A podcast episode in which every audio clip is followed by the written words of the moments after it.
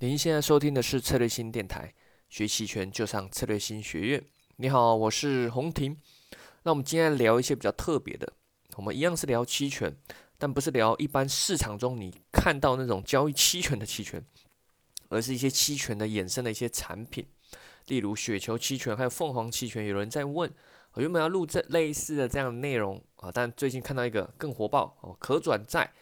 哦，可转债非常的火爆，最近啊。它也是一个不是新的金融工具了，只是最近不知道为什么啊被炒了比较激烈啊，所以想说，哎，那就先来录一个这样的相关的内容音频。主要是因为啊，这个最近在券商我们这个 A P P 嘛，啊，平常没事会打开来啊，科传在偶尔会打个新啊，什么股票打个新，哎，这时候就发了看到那股票这个券商 A P P 发出一个信息，说要签署个风险通知书哦，点进去看还有很多题目。啊，看不太懂，他说还要填写，就说为什么突然多了这样的特殊的审核啊？就是说如果你不签署这些啊，不通过他这样的审核，下周开始啊，就是十月二十六号开始就不能玩可转债了。有鉴于此，我觉得这是应该有特殊的情况，所以去查了一下，然后才才发现最近可转债闹得比较火热啊，也看到一些新闻标题有点夸张，怎么一天输掉一套房，可转债最高浮亏超过百分之五十五啊？当然，这个数值对于做过期权来说，这个数值很普通嘛。你买期权可能随便就亏百分之六七十，对吧？但是可转债在它占用资金很大，这个百分之五十五可能真的是它整个账户的百分之五十五的浮亏啊。那也看到各种的新闻啊，什么诶，某个什么智能可转债成交额达到六两百九十七亿，这家智能智控的总市值也才二十六亿啊，股票也才二十六亿，它的可转债成交额就达到两百九十七亿。啊，已经超过它十倍以上。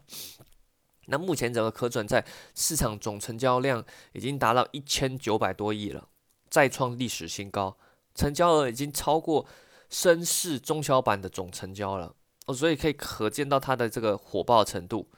啊，所以才会有刚刚那个情况嘛。啊，交易所啊也发出了这个呃呃警告啊，那把它纳入重点监控。呃所以也实施的时候，像刚刚那个，哎，要签署什么风险揭示书啊之类的。那可转债这个工具啊，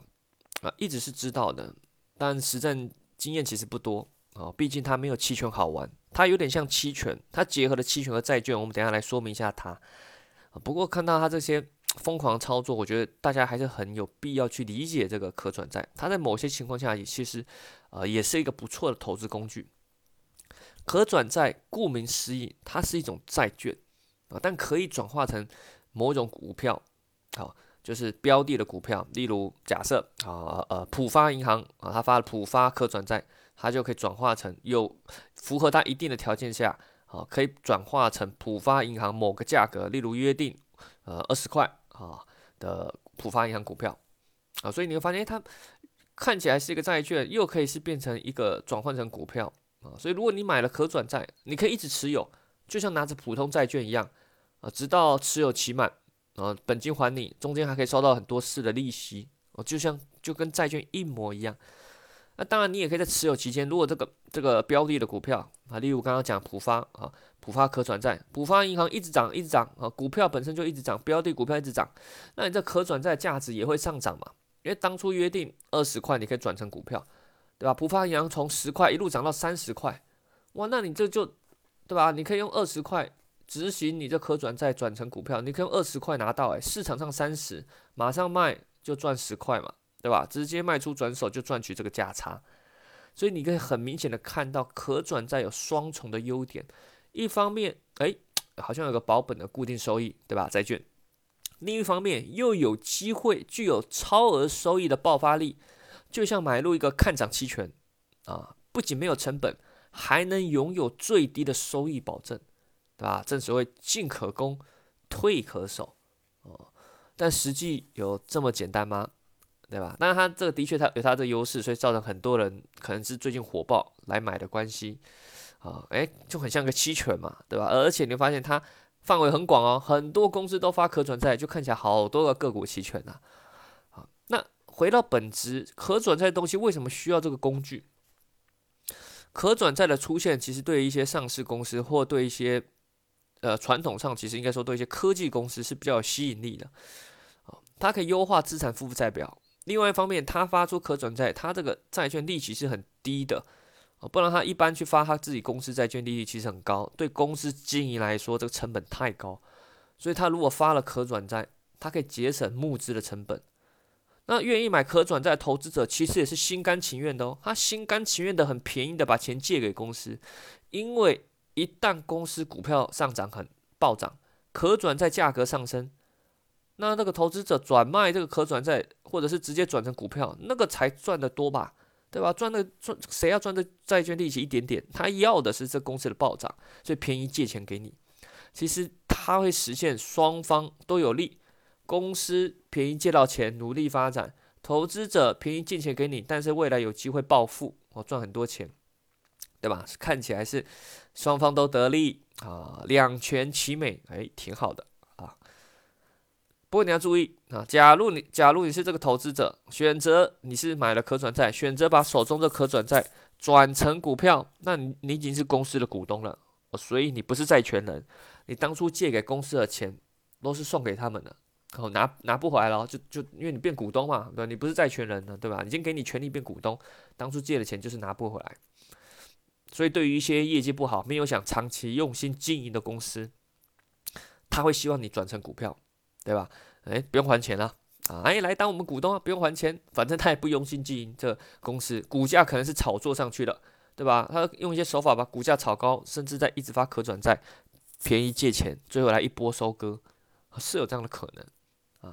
任何工具啊，就是双面刃嘛，有人可以把它用的好啊，这个用的这个正确啊，有人可以邪门歪道，也都是很正常啊。工具都是中性的，双面刃。那交易过期权的朋友啊，就会发现，哎，这个东西真的跟期权很像嘛，对吧？一旦你买了这可转债，你不会是想呆呆的拿利息，肯定是期待这个标的这个股票暴涨，拉动你手中的可转债啊，实现翻倍啊、收益啊之类的啊。所以你会发现，这个波动率也是一个很重要的因素。如果这股票波动很高，它可转债价值就会越高，因为它越有可能达到一个很高的价格，你可以马上可以去转成股票嘛。所以期权市场常用的 BS model。用来做期权定价这些东西，也可以用在可转债上面去做一些定价啊，只是说还有很多细节要调整啊。那你期权本身交易去考虑一些波动率啊什么的，其实在可转债上也会考虑到。那可转债它也是 T 加零交易，看起来像有没成本，甚至有固定收益的期权买方，但实际上还是有不少差异。首先，它不是真的没成本，因为你钱拿那么多去买了可转债，对吧？你其他的同样，例如你去买一个。呃，买一个基金，呃，几乎零风险的基金，或是一些买一些零风险的国债，年化百分之二、百分之三之类的，啊，年化两个点、三个点，这其实算你的机会成本哦，对吧？你选择买这个很便宜，可转债跟你讲利息很低的，你去看都什么年化零点二、零点三、零点四，对吧？这个这种呃百分之零点二、零点三，这个这收益非常低啊，所以你去跟其他比，这个是你的机会成本啊，它这个债券利息是很低的。啊，只能说勉强可能是打平成本，呃，就是说不这个保本不亏啊，但实际又没这么简单。我们先来做个比较，可转债跟期权的差异。第一个，可转债在方向上只能做多。你买某某股票的可转债，例如浦发银行的浦发可转债，你希望是浦发银行这家公司股票上上涨，那你可转债也跟着上涨，你只能做多，你只能做多这个股票。但期权可以做多和做空嘛，对吧？所以它更自由，期权更自由。再来，可转债它买入债用的资金量很大，你就等于是买入像买入一个债券嘛，对吧？所以它杠杆性没有那么强，不像期权，期权的高杠杆，还有期权它拥有高伽马爆发力，对吧？越赚越快。所以对于一些喜欢追涨的交易者，看到一个一波行情来，股票突破什么了，然后追涨，你要同样博取账户翻倍的收益机会的话。期权可以用小资金就就达到，例如你可能只要承担亏一万的风险，就可能可以达到你总资金，呃，假设二十万翻倍二十万，但你可转债，如果你用可转债，你可能要承担亏十万的风险，就是你承担这个资金量比较大啊。那你既然发现你看到期权，呃，不是这个可转债可以发拆成期权和债券，所以一些比较聪明的机构，啊，其实国外很常见。他会把可转债做拆解，他手中可以拿到很多便宜的可转债，啊，我们知道可转债其实它理论上面值是一百，全新的发售出来面值是一百的啊。你去但你看到，现在市场上价格没有一百了，都什么一百二、一百五、一百八，类似这种，因为需求的关系，很多人去买就把价格炒高，或者是这这个标的股票一直上涨，那这可转债价值也会上升嘛？啊，或者是说这股票一直下跌，可转债下价格下跌就跌破一百啊。但理论上一开始发行的话，最根本的起始价格是一百啊。那有些机构啊，或者是券商啊，或者什么的啊，他可以拿到这个起始的这个发行的一百啊，他拥有很多可转债，他可以去做拆解。第一个，他可以去卖出场外期权。我们同样以浦发 浦发银行可浦发银行可转债来讲解，对吧？首先，它有债券的部分可以收利息，对吧？另外一个，它说，例如达到某个价格，可以转化成浦发银行股票，相当于你手中拥有的某个高行权价的看涨期权和债券利息。那聪明的一些投资银行或是国外是投行啊，那国内可能是一些券商啊，他可以选择，诶，那我卖出在场外卖出浦发银行的这个看涨期权呢，对吧？有没有投资者愿意要买个股的看场外期权，跟我对赌啊？也不能说对赌，跟我对玩。啊，哎，那他是不是投行就可以额外的赚取场外的期权收益？而且它不是它不是裸卖，它不是风险很大，因为它有可转债啊，对吧？它价格只要设定的好，它几乎不会有股票被执行的风险。它可能可转债转换成股票，在场外那边再把这股票转给别人，对吧？所以它可以在场外多收一份这样的的的期权权利金，好。另外，它多收到期权权利金，它可以用来补贴这个债券，再去卖出一个固定收益产产品。例如，它那个可转债债券的部分是年化，假设只能收到百分之零点三啊，零点三个点的这个年化收益很低。可是，如果诶，他去卖一个场外期权，场外期权获得年化收益将近二点七，二点七加零点三，那就百分之三，年化三个点，对吧？年化三个点的固定收益。那他在年化三个点，他不要贪心，包成另外一个固定收益产品品二点五，啊，卖给拿出去市场拿给银行销售，哎，那他说，哎，这保几乎保本固定收益无几乎无风险，对吧？哦，听起来挺好的，啊，来买，啊，哎，那这个投行非常开心，他赚赚还赚中间利息点差，从头到尾他没有用到任何资金了。他买了可转债的，占用很多的钱，再转卖出去固定收益产品，再把钱拿回来，不断的，它可以这样一直的循环，用一笔小小的可能初始资金，就可以一直一直在中间赚价差，啊，这是一个呃投行未来啊可能会喜欢用的一个方式，啊，那我们来介绍一些细节吧。如果你真的听一听，诶，觉得可转债好像蛮有兴趣了啊，来买一手来玩玩看，那你要注意一下，它有一些条款啊是魔鬼细节。搞得有点像奇异期权一样，那这些条款如果你不注意看啊，有时候会害你损失惨重！一再提醒啊，这个金融游戏规则一定要搞搞懂啊，不能什么都不清楚啊，规则都不清楚就乱玩。就像你上麻将桌，你总要知道碰比吃是优先的嘛，对吧？那我们现在介绍两个条款，一个是赎回，一个是回收。你去看这个，注意看这个可转债，它会有通常会说明有个赎回条款条款。指的是说，如果公司股票在一段时间内连续高于当初约定好转换价格一定幅度，那公司可以按照一个他约定好的价格跟你买回可转债，啊，这个条款其实对投资者不利的，对投资者不利，因为这个赎回价格通常不高。也就是说，如果股票一直涨一直涨，例如像刚刚浦方银行浦方银行的股票一直涨一直涨，就标的这个公司浦方银行它发布赎回公告。哎，你没注意到啊？其实你手中可转债可能价值已经很高了，一直涨，可能从原本当初你假设你运气很好，一百一百面值一百的买进去，就它一直涨涨涨，你这个股票一直涨，你的可转债一直涨，也可能涨到一百六、一百七了。它发布赎回公告，赎回的价格是面值大概一百一，你没有注意到，你都没有把它转成股票，你有把你也没有把它转手，结果哎，那个公告日期到了，赎回。价格原本你可以卖掉至少一百六、一百七哦，好，结果赎回价格是一百一，白白的亏了中间的五十几块啊，啊，所以你要注意这个，不要不小心被低价赎回了。那还有个回售条款，这指的是说，公司股票如果在一段时间内内连续低于转换价格达到某一个程度的时候，你有权利把可转债按照约定价格卖回给卖回给公司。这对这条款对投资者是一个保护啦，很像有个看跌期权的保护，但一般也不会希望真的去执行啊啊，那个因为也是亏，只是只是可以保护你最大亏损在哪里啊？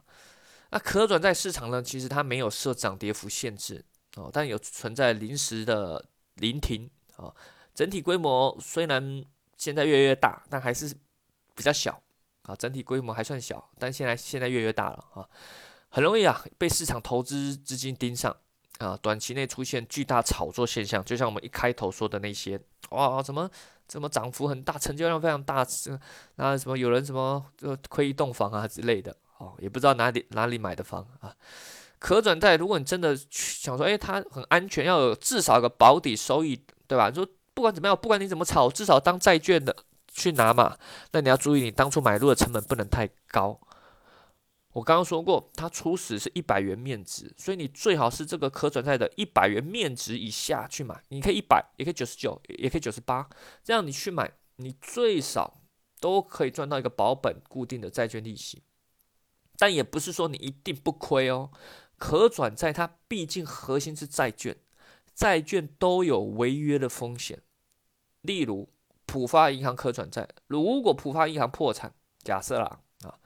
付不出来利息，选择债券违约，那你这个就直接是归零，那你的债券就作废了啊。这是债券本身都拥有的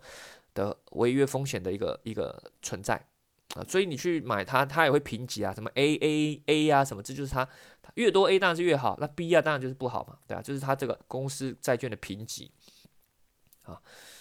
所以你要注意，一百元面值以下买入才是真正的可以保底在利息收入的啊。一旦它价格被炒高，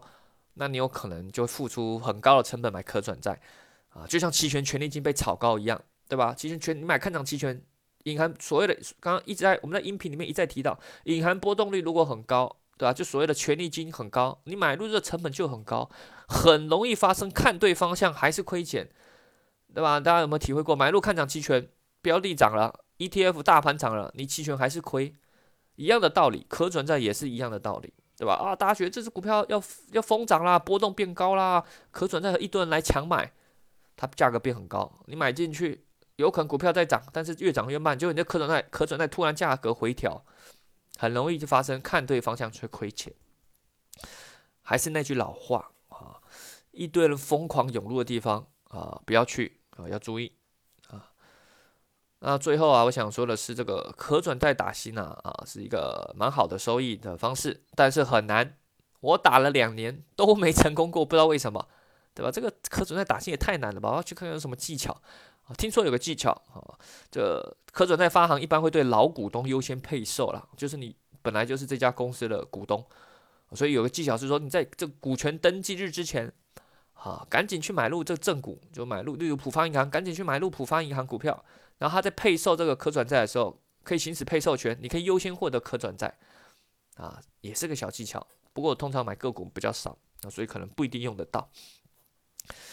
好了，那今天就聊这些。那如果想了解更多期权知识和培训，欢迎利用策策略性学院网站。那当然，我们最近也办了一个呃场地交易艺术会，我们在这个场地这个新品牌会做各种的活动沙龙，还有这个实战培训。所以有兴趣的欢迎来。我们在上海啊，感兴趣一样可以咨询策略性小姐姐，关注策略性公众号。十一月七号、八号有期权实战培训课啊，是由我和 Jack 在做。啊，讲解的讲期权买方到卖方理论到实战，啊，怎么做期权动态调整啊，这些的啊，可以大大帮助你期权实战的交易。感兴趣一样啊，就是刚刚那些地方啊，咨询或者在喜马拉雅电台下方留言咨询。好啦，我们下期再见，拜。